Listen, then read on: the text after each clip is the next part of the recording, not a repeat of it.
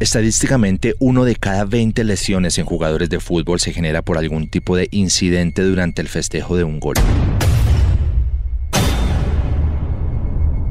Amarjet Sada, con 8 años, fue condenado por la muerte de tres niños, incluyendo su hermana. Todas sus supuestas víctimas eran menores a un año de edad. Cuando las autoridades confrontan al niño por las muertes, este confiesa y los conduce al lugar en donde se encuentran los cuerpos. Posteriormente, el menor confiesa el asesinato de su hermana de 8 meses hacía 3 meses y de su prima de 6 meses un año antes del hecho. Luego, se supo del conocimiento que tenía la familia del comportamiento de Sada, pero esto fue tratado como un asunto familiar.